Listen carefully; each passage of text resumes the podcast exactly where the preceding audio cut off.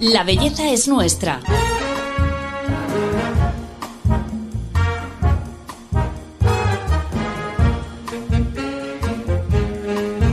Un podcast de Telva. Hoy vamos a hablar de medicina estética, porque si has decidido pincharte hay una serie de cosas que debes saber, como que no cualquiera puede hacerlo, que lo barato sale caro, que existen los efectos adversos y que buscar un filtro de Instagram permanente con el Botox o con un relleno es una mala idea. Hoy vamos a hablar de todo esto con uno de los médicos estéticos referentes de nuestro país, el doctor José Vicente Lajo Plaza.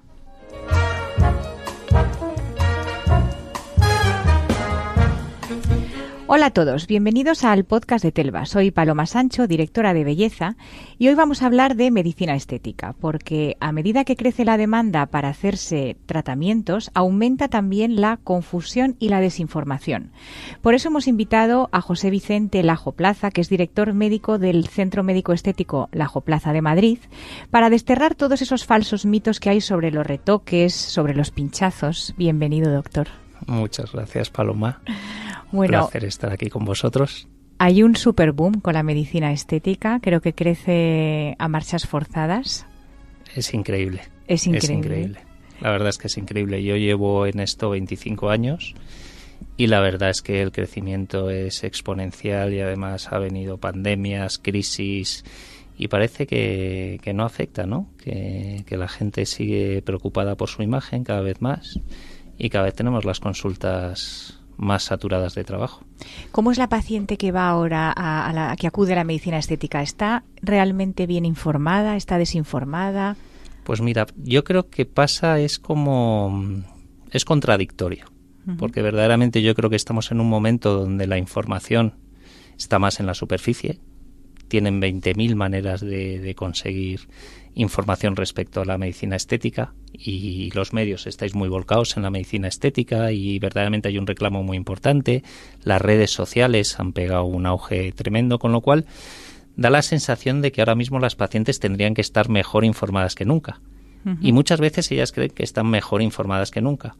Pero a veces tanta información les lleva a una confusión y muchas veces la paciente te llega creyendo que cuando acude un médico que se dedica a la medicina estética tiene claro cuál es el tratamiento y es como el que va a hacerse una manicura, una pedicura o un tinte de pelo que tiene claro cuál es el color que quiere, el uh -huh. tipo de corte. Y yo no lo veo así y no creo que deberíamos de verlo así. Es decir, el médico estético en verdad tiene que ser una, una persona que asesore a su paciente. Uh -huh. que le sepa guiar por ese camino de qué necesidades tiene, cuáles son los primeros signos de envejecimiento que se muestran en esa cara cada cara es diferente, cada paciente es diferente y verdaderamente debe ser el médico el que debe de guiarlo. Y muchas pacientes vienen con tanta información que verdaderamente tienen una tormenta interior uh -huh. que creen saberlo todo y en realidad casi casi están más confundidas que cuando no sabían nada. Uh -huh. A mí me parece muy importante este mensaje que dais los médicos estéticos de que esto es medicina.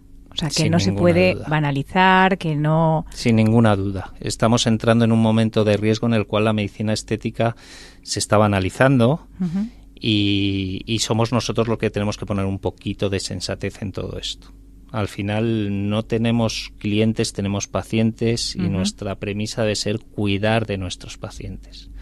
Intentar hacer que todo lo que nosotros podamos hacer sea lo mejor para nuestro paciente sea lo menos riesgoso, lo que menos efectos secundarios tiene uh -huh. y sobre todo informar muy bien a nuestras pacientes de qué supone someterse a cualquier procedimiento en los que realizamos. Uh -huh. Ahora, antes de, de empezar a, eh, el podcast hablábamos de, de, saber decir que no, ¿no? A, a, sí, a los pacientes. Sí. Eh, ¿Tienes que hacerlo muchas veces? ¿Llegan con, con exigencias o competiciones que te toca frenar?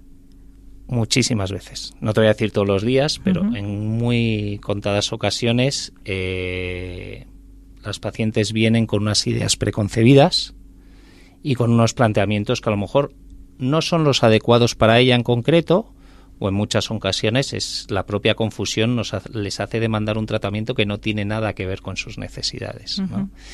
Y es verdad que muchas veces hay que saber orientar a la paciente a decir no, esto no es un tratamiento para ti por distintas razones. Puede ser una motivación estética porque no sea lo más adecuado para ella y para su imagen. y en otras ocasiones tiene que ver con que la propia paciente, su historial clínico, desaconseja el procedimiento. ¿Vale? Eh, escenarios, por ejemplo, con, con, historiales de enfermedades autoinmunes o situaciones en las cuales está desaconsejado determinados procedimientos y debemos de guiarnos hacia otros, o si queremos tratar la piel, qué tipo de, de luz o láser o tratamiento es el más adecuado para esa piel. Y muchas veces te vienen diciendo, no, es que mi amiga se hizo tal procedimiento y quiero que me haga usted el mismo. Bueno, es que a tu amiga será el procedimiento adecuado y para ti no es este el procedimiento adecuado. Y ellas a veces confunden, me quiero hacer lo mismo que mi amiga, con qué es lo que yo necesito para estar mejor. Ya. Eh, cada vez eh, van más jóvenes también, ¿no? A la consulta de medicina estética. Eh, ¿Es realmente necesario esto de la medicina preventiva? ¿Hay que empezar más joven o hay que esperar? Yo te puedo hablar un poquito de mi experiencia. Cuando yo arranqué allá por el año 97, eh, las pacientes que acudían a medicina estética era un grupo muy, muy restringido, era un, grupo de mujeres muy concretas, muy específicas. Ahora mismo probablemente la medicina estética se ha popularizado mucho más. El abanico de tipo de paciente que viene a nuestra consulta es mayor en la variedad y sobre todo la edad sí ha bajado mucho. Pero también hay que tener en cuenta que la medicina estética también ha evolucionado los tratamientos correctivos que se hacían entonces tenían un resultado casi permanente en, nuestras pacientes. Hoy en día nuestros procedimientos van más encaminados a ir cuidando, ir preparando la piel, haciendo que esa transición en el tiempo, que es eh, imparable, consigamos enlentezarla un poquito más o intentar reconducirla en las direcciones que mejor le va a ir a nuestra paciente y si es verdad, cada vez tenemos pacientes más jóvenes en nuestra consulta lo cual hace que hayamos replanteado un poquitín nuestras técnicas de tratamiento. ¿vale? Antes nosotros tratábamos mucho más los signos del envejecimiento y ahora se busca más frenar ese envejecimiento e incluso modificar determinados rasgos en nuestros pacientes que no son armónicos o no, nos impiden que esa cara esté bien proporcionada y esa desproporción pues genera un, defecto estético, por así decirlo, que nosotros hoy en día somos capaces de corregir. Con lo cual a mí no me da miedo que mis pacientes sean más jóvenes.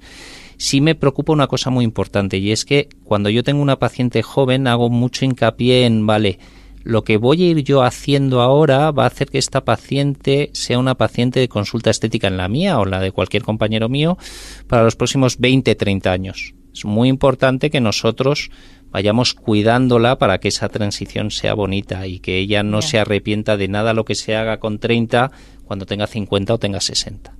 Y eso es algo que, que, ahora se tiene en cuenta y entonces no se tenía en cuenta por la edad de nuestros pacientes. Eh, tengo 30 años y he decidido ir por primera vez a, la consulta a un médico estético para ponerme botox o, labios o lo que sea. ¿Quién puede ejercer la medicina estética en España? ¿Dónde tengo que ir? ¿A qué médico? ¿Dónde lo busco? Porque aquí hay mucha mucho problema, ¿no? Sí, la verdad es que el boom de la medicina estética ha hecho también que crezcan mucho eh, las opciones de dónde tratarte y lo que antes era una consulta como la de cualquier médico, un dermatólogo, un traumatólogo, en la medicina estética está pasando algo que, que, es un boom, que verdaderamente hay verdaderas empresas que crean sus clínicas, que contratan a los médicos y que tienen un plan mucho más de negocio con unas prioridades distintas, con lo cual eh, para el paciente la cosa se pone difícil, ¿vale? ¿Qué es lo que te diría? La suerte que tenemos en España, primero yo que, viajo mucho por, por, Europa y ahora este fin de semana pasado estaba en París haciendo un curso con cadáveres y coincidimos con, con médicos de Grecia y de Macedonia en el momento y yo hablaba con ellos y yo les contaba un poquitín cómo era la situación actualmente en España y en España tenemos una ventaja que ahora mismo sí tenemos un registro médico de qué médicos están capacitados para practicar la medicina estética independientemente de su especialidad. O sea, partimos de la base que la medicina estética la debe ejercer un médico. ¿Vale? Pero es que además en España va un poquito más allá y existen unos registros en los distintos colegios de médicos de las distintas ciudades en este país donde tienes un registro de qué médicos han avalado por su formación, por su capacitación, por sus años de experiencia para, para practicar la medicina estética. Este es un punto importante. Luego también hay que saber elegir quién es el profesional más adecuado. Y, aquí ya la cosa se complica un poquitín. Las redes sociales encumbran a muchos médicos que luego, pues no te voy a decir que, que no sean lo suficientemente buenos, pero que sí que a veces tienes una imagen de escaparate muy potente y luego a lo mejor cuando entras en la consulta no era tan potente. ¿No? Entonces eso también entraña la confusión. ¿Qué le diría yo a una persona de 30 años que se quiere tratar? Primero, que elija bien el médico, que no se quede con el primer médico al que le consulte, sino que, como en todo, eh, tener varias opiniones al respecto le va a centrar mucho mejor la dirección. Que hable, quiero decir que hable con su entorno, si conoce a alguien que se ha hecho tratamientos estéticos, si ve a alguien que conoce que, que, suele eh, recurrir a estos procedimientos, que le pregunte con quién se trata, que sean recomendaciones no solamente por la vía de investigué en redes sociales y este chico me gusta porque está, tiene, mira, tiene 120.000 followers, pues este debe ser bueno, bueno, puede ser bueno o puede no serlo. Entonces yo creo que, que, que la la recomendación directa y el ver varios profesionales es lo ideal. Es que mucho cuidado con elegir al médico estético por el número de seguidores que tiene. Totalmente, totalmente, pero se hace. Sabes que se hace. Entonces, bueno, también, ¿sabes lo que pasa? También la, juventud de los nuevos pacientes también hace que, que toda esa idiosincrasia de las nuevas generaciones la trasladen a estas eh, facetas suyas. Y entonces, pues a lo mejor en vez de buscar, como estamos diciendo ahora, pues verdaderamente abre su Instagram, ve quién está, busca medicina estética, este tiene un montón, mira que de fotos, mira que de labios, mira que de, de rinomodelaciones, eh, voy a ir a verle y este me gusta. Bueno, eh, no siempre es la mejor manera de elegirlo. Ya. Y una vez en consulta, ¿qué es lo que tenemos que hacer? Porque eh, a veces nos decís los médicos estéticos que eh, preguntemos qué nos van a poner, que muchas veces ni, ni sabemos, ¿no? ¿Qué laboratorios hay detrás? Que, pidamos la etiqueta, el certificado este de consentimiento que, que hay que leerlo, ¿no? Porque esto es una intervención que puede tener riesgos. ¿Qué es lo que tenemos que hacer? Mira, yo lo primero, cuando vas a ver a un médico porque has decidido dar el paso y te presentas en su consulta, lo primero está claro que una persona que se presenta en una consulta tiene una decisión más o menos tomada de que va a dar ese paso. Eh, el médico lo primero que tiene que hacer es decirle qué es lo que ella necesita, qué puede hacer, qué no puede hacer, cuáles son los riesgos y eso en una conversación con tu paciente. Debes de conversar con ella, dejarle bien claro qué opciones tiene Muchas veces no hay solo una opción, lo ideal es ofrecerle varias opciones, explicarle las ventajas y los riesgos de cada una de las opciones y un poquitín conducirla en esa decisión y por supuesto hacerle un consentimiento informado. Yo particularmente se lo doy a mis pacientes y les pido por favor que se lo lleven a casa, se lo lean tranquilamente y que reflexionen sobre todo lo que hablamos. Muy poquitas veces trato yo a, una paciente el mismo día que nos conocemos. Ah, ¿vale? Una vez que toma la decisión, vuelve a mi consulta con la decisión tomada, leído su consentimiento informado, yo le he explicado previamente qué tratamiento vamos a hacer, qué producto vamos a emplear. Eh, evidentemente la, la trazabilidad del producto es fundamental. Es fundamental porque, primero, no solo desde el punto de vista de la seguridad inmediata, sino de la seguridad a medio y largo plazo. Y me explico. Una paciente que a sus 30 años hace su primer tratamiento de estética, como hablábamos antes, probablemente sea paciente, no te voy a decir reincidente porque la palabra no me gusta, pero sí que es una medicina que exige un continuismo. Y así es como yo la enfoco desde la premisa del continuismo. Y en ese continuismo a veces estás con el mismo profesional o cambias de profesional. Unas veces porque te cansas de él o porque cambias de destino, la movilidad de laboral hace que cambies de ciudades y eso hace que puedas ir a otro profesional. Es importantísimo para el profesional que te va a atender de nuevo saber cuál es tu historia. Trazabilidad, perdona, es un como tu librito claro, la trazabilidad lo que te viene a decir es qué producto se puso, Vale cuál es la, el lote de ese producto, que es muy importante, porque los laboratorios están obligados, una vez que comercializan un lote determinado, eh, las autoridades sanitarias les obligan a guardar, por así decirlo, una muestra de ese lote, por si surgiera algún problema, poder testar que no hay un problema in situ en el producto que se haya podido contaminar o que, o que no mantenga las características de esterilidad que debería de mantener. La fecha de caducidad, eso es importante pero luego también es muy importante saber qué productos se han puesto a lo largo del año, porque yo a lo mejor puedo utilizar un determinado ácido hialurónico y dentro de unos años acude a otro profesional que utiliza otro ácido hialurónico. Y hay mucha confusión y yo me he encontrado muchos casos pacientes que te dicen, sí, sí, me puse ácido hialurónico hace 20 años y mira cómo lo tengo y tú exploras esa zona y te das cuenta de que eso no es ácido hialurónico. Es decir, la confusión lleva también a que se habla tanto de ácido hialurónico y tanto de votos que parece que todo lo que hacemos es ácido hialurónico y votos. Y entonces cada vez que alguien le clava perdón por lo de clavar, pues suena horrible, pero vamos, cada vez que alguien inyecta o pincha con una aguja en el rostro de su paciente, parece que lo único que inyectemos sea ácido hialurónico y votos. Y muchas veces no, hay un montón de materiales en el mercado autorizados que se pueden utilizar y que no tienen nada que ver con el ácido hialurónico. Y que si tú vuelves a inyectar ácido hialurónico donde estaba ese producto, puedes tener problemas posteriormente. Con lo cual, Hay que ir la, con ese... la trazabilidad es muy importante para garantizar que no pasa nada en el momento, pero también para hacer un seguimiento, tener un historial de, qué procedimientos te has hecho.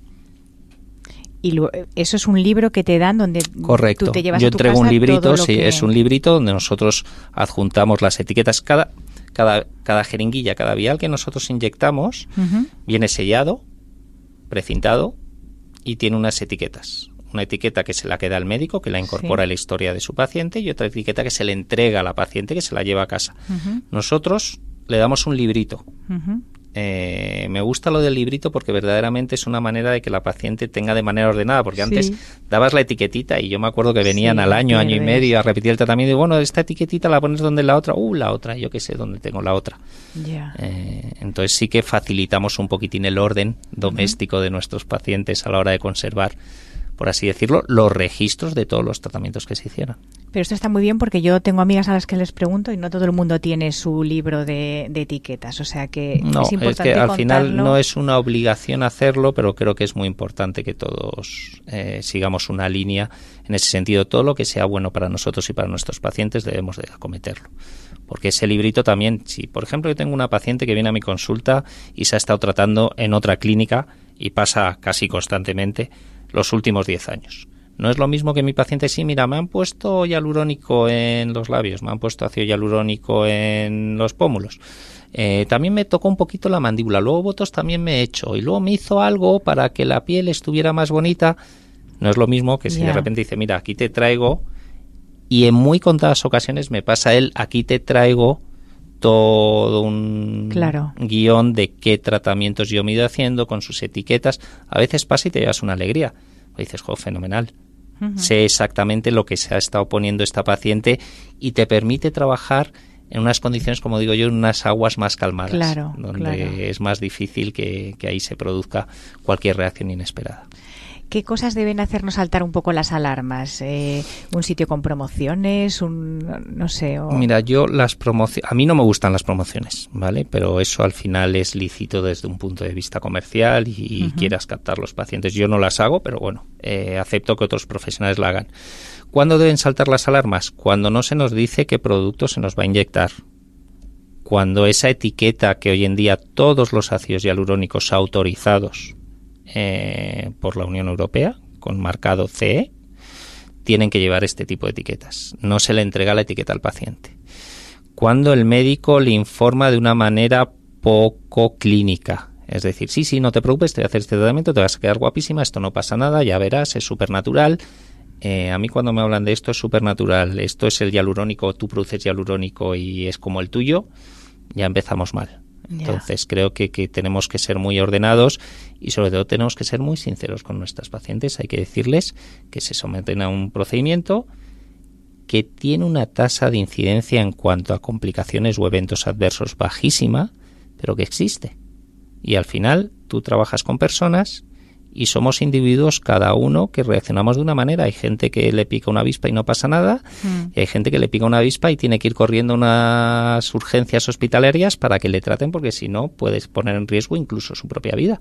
Bueno, pues no podemos eh, minusvalorar los riesgos de, de una práctica médica, que sea los la que hay, sea, que los hay. como en todas las ¿Cuáles son especialidades. los eh, más comunes?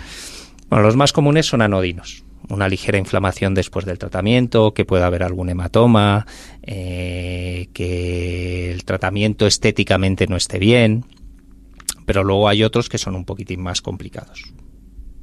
Un compromiso vascular, por ejemplo, es algo que puede suceder. Eso es cuando se inyecta en la vena. en la arteria. En la arteria. Eh, el compromiso vascular siempre es arterial. Eh, a nivel venoso lo que va a dar es un cuadro de un hematoma tremendo, pero, pero, pero no va a poder fluir como en el caso de la arteria y provocar lo que llamamos nosotros un trombo arterial intraarterial que provoca un compromiso vascular del tejido que tiene que irregar esa arteria en concreto. Eh, el compromiso vascular, también la estadística, la última que yo leí, eran un caso de cada 6.500 procedimientos, con lo cual es muy baja. ¿De acuerdo? Cuando trabajamos con ácido hialurónico, además, hay una serie de protocolos que nosotros instauramos y que yo me encargo mucho de, inculcar a los médicos cuando lo hago los cursos de formación en eventos adversos, eh, que permite resolver muy rápidamente el proceso y posiblemente con una recuperación total sin dejar secuelas residuales. Pero es que los médicos también tenemos que estar bien formados. En la estética es compleja porque tienes que estar bien formado en medicina Tienes que conocer qué patologías condicionan qué procedimiento se puede hacer, qué procedimiento no se puede hacer. Hay que hacer una muy buena historia clínica de tu paciente. Tienes que conocer muy bien qué productos manejas. Tienes que tener un criterio estético artístico, porque al final nuestro trabajo no deja de tener una parte artística que es la que yo creo que marca la diferencia entre unos médicos y otros. Mm. Y luego además tienes que tener un muy buen conocimiento de los eventos adversos. Y a los médicos siempre nos da pavor que las cosas no vayan bien. Claro. Y durante mucho tiempo, pues algunos, y yo me incluyo, hemos practicado la técnica del avestruz. Meter la cabeza bajo la tierra y creer que eso no existe mientras que no lo veamos. Y es un error. ¿Vale? Pero las cosas están cambiando y verdaderamente creo que, que ese pilar de la formación en eventos adversos es fundamental. Y, y aparte de lo vascular, pues que podamos tener alguna reacción de tipo rechazo, de tipo inmunológico al producto. Esto pasa mucho con productos eh, que permanecen un tiempo prolongado. Es decir, por ejemplo, en el Botox es completamente distinto los eventos adversos que se puedan dar, que son todos reversibles. Y en el caso del hialurónico, bien gestionados, también tienen una reversibilidad total. Esta es la parte más importante que yo quiero transmitir. Hace 20 años tú hacías un tratamiento, tenías un problema y la solución en un 99% de los casos era quirúrgica. Claro, porque eran sustancias permanentes. Eran sustancias permanentes que había que retirar, había que extraer del cuerpo porque si no ese problema se cronificaba y se perpetuaba. Hoy en día son productos reabsorbibles, pero lo más importante que nosotros podemos acelerar su degradación en el caso del ácido hialurónico o en el caso de la toxina del botos, sabemos que tiene un tiempo de duración, tanto el efecto como la complicación, que va a remitir y el paciente va a recuperar eh, la normalidad cuando ceda ese efecto. Pero qué, importante es estar en buenas manos. Sí, muy importante. Eh, la preocupación por eh, la imagen y por la estética siempre ha estado ahí. las técnicas mínimamente invasivas, gracias a Dios, son las que ahora mismo se llevan a cabo. Pero vamos a ver qué es lo que sucedía hace siglos.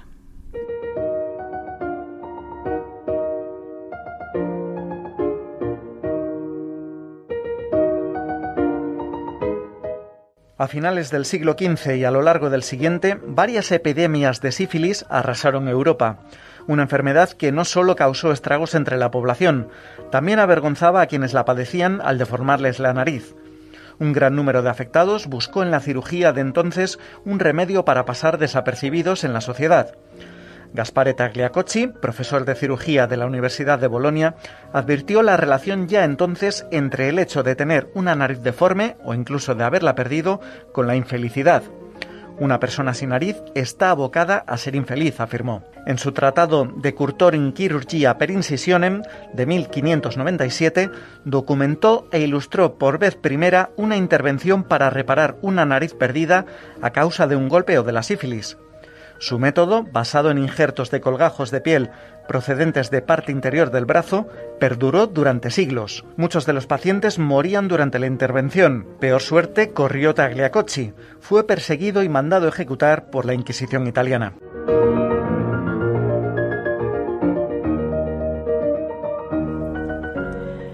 Bueno, doctor, de esta anécdota dos cosas. Lo primero, que antes se perseguía, ¿no? Que esto también me lo habías comentado, todo el tema de la, de la medicina estética estaba perseguido y luego que la ahora se hacen eh, rinomodelaciones sin pasar por cirugía. Sí, no, es increíble. Eh, y verdaderamente sí se perseguía y en la Edad Media prácticamente aquel que, que la practicaba pues era condenado a casi casi a la hoguera y, hoy en día, pues todo lo contrario. Eh, la rinomodelación es una técnica muy avanzada que se debe practicar con un conocimiento anatómico muy profundo porque verdaderamente las consecuencias en esa zona anatómica concreta son muy diferentes a otras zonas de la cara. ¿Por qué? Primero por las características de la vascularización, el tipo de arterias que discurren por esa zona nasal puede dar problemas no solo en la nariz, sino también en la visión, provocando incluso la ceguera. Mm.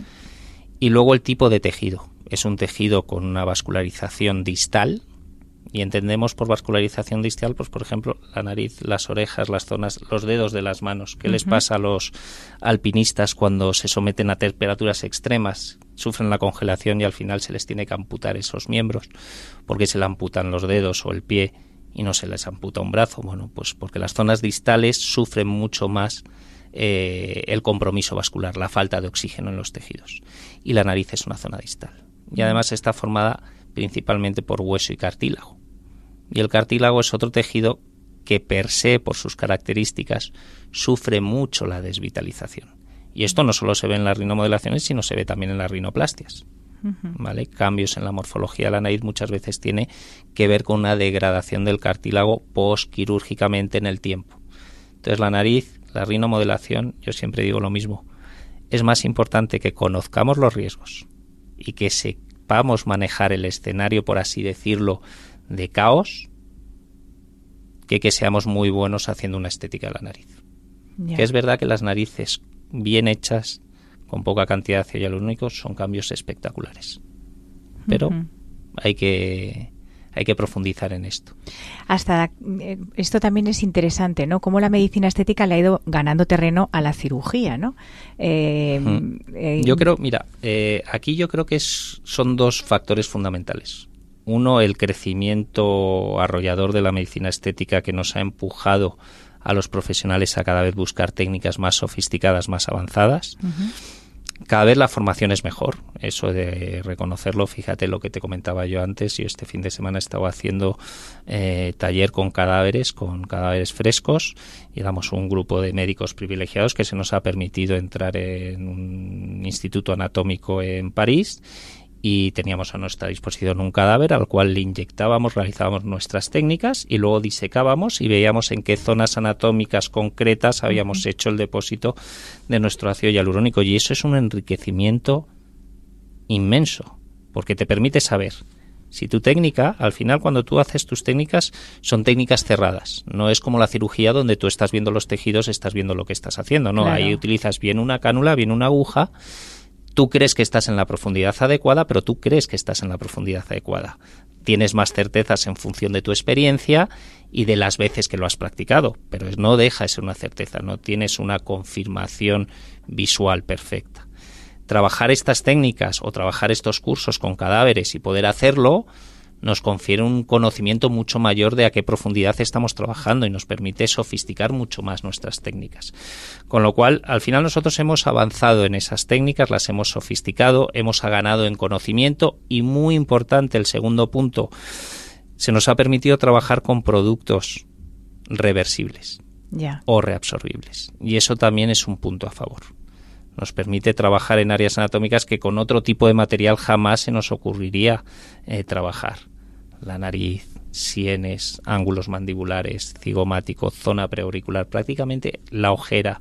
Prácticamente hoy en día son muy poquitas las áreas anatómicas que no, que no tratamos de una manera u otra. ¿Estas sustancias que son reabsorbibles, eh, real, pero realmente siempre queda algo? O, Sí, a ver. ¿O pasan los seis meses y es como si aquí no hubiera pasado nada? por ejemplo, con el voto sí pasa. Es decir, y sin embargo, tampoco pasa.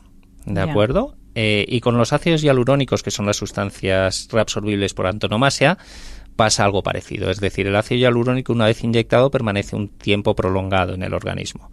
Y el organismo tolera muy bien la presencia del ácido hialurónico. No pasa como otras sustancias que genera una reacción a cuerpo extraño alrededor del ácido hialurónico. El ácido hialurónico permite tu tejido que se integre. O tu tejido, por así decirlo, lo infiltra y lo integra y se favorece un crecimiento tisular propio del tejido propio del paciente, crece en torno a ese ácido hialurónico que se va degradando enzimáticamente y la degradación a lo mejor no es del 100%, pero es de un 90%. Prácticamente no queda ácido hialurónico residual. Lo que sí que hay es un cambio estructural del tejido donde ha estado asentado ese ácido hialurónico. Y ese es el cambio que va dejando una huella que hace que los pacientes con la reiteración de tratamientos cambien. Y lo mismo pasa con la toxina. Si yo, por ejemplo, hago un tratamiento con Botox y reinsisto en hacer un tratamiento que vaya a hacer que la paciente vaya a acabar con las cejas más bajitas de lo que lo tenía, esas cejas al final van a estar más bajitas. Le vamos a quitar fuerza a los músculos elevadores, va a tener predominancia a los depresores, con lo cual es importante no solo saber hacer las cosas en el momento, sino también tener la visión de lo que tú estás haciendo, hacia dónde te está llevando, qué camino estás recorriendo. Para mí eso es fundamental y eso es lo que diferencia muchas veces a un gran médico de un buen médico. No, pero esto es importante explicarlo para que la gente no se piense que es me pongo Botox y bueno, dentro de seis meses aquí no ha pasado nada, sino que todo tiene un... Sí, sí sobre todo en la, en la reiteración. Claro. Es decir, por ejemplo, si tú te haces un tratamiento con ácido hialurónico y no vuelves a hacerte un tratamiento con ácido hialurónico jamás de los jamases, ese tratamiento al cabo de 10 años, 15 años, habrá pasado ya. como si nada o como si nunca te lo hubieras hecho. El problema es que si tú haces ese tratamiento y sigues haciéndote tratamientos con cierta frecuencia, con cierta periodicidad, al final esos tratamientos sí que dejan una huella y sí que generan un cambio estructural que no es todo ácido hialurónico, parte es tu tejido, pero que se produce ese cambio. Se produce una modificación que permanece. Sí, sí. Bueno, doctor, eh, vamos a llegar al final ya de esta entrevista y eh, siempre le pedimos al invitado que nos diga cinco consejos, cinco trucos. En este caso, yo quiero que nos eh, enumeres esos falsos mitos que hay sobre la medicina estética y nos digas la verdad sobre ellos.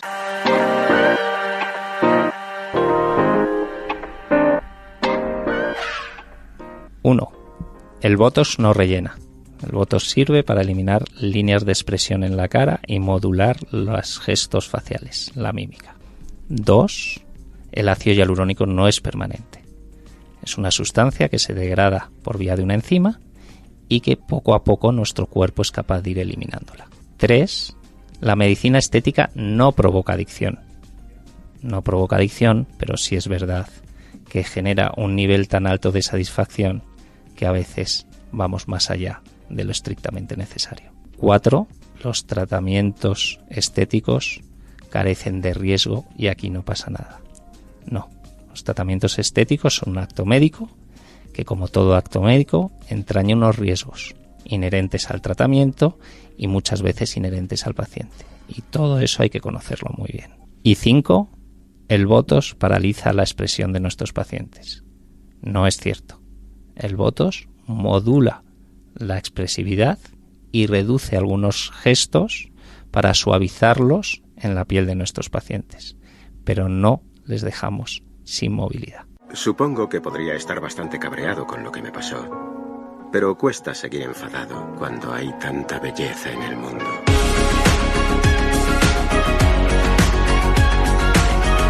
La belleza es nuestra un podcast de Telva. Bueno, Josebi, muchas gracias. Yo creo que con estas pautas nos hacemos un poco, sobre todo una composición para eh, esa primera vez que vamos a ir a la medicina estética, saber un poco qué es lo que podemos esperar y pedir, ¿no?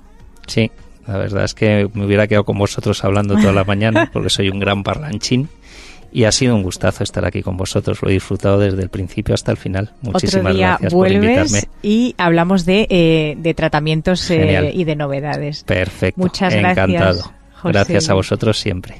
Y gracias a todos los que nos estáis escuchando, los que nos escucháis siempre, y os esperamos en el próximo capítulo, porque ya sabéis, la belleza es nuestra. Hasta pronto.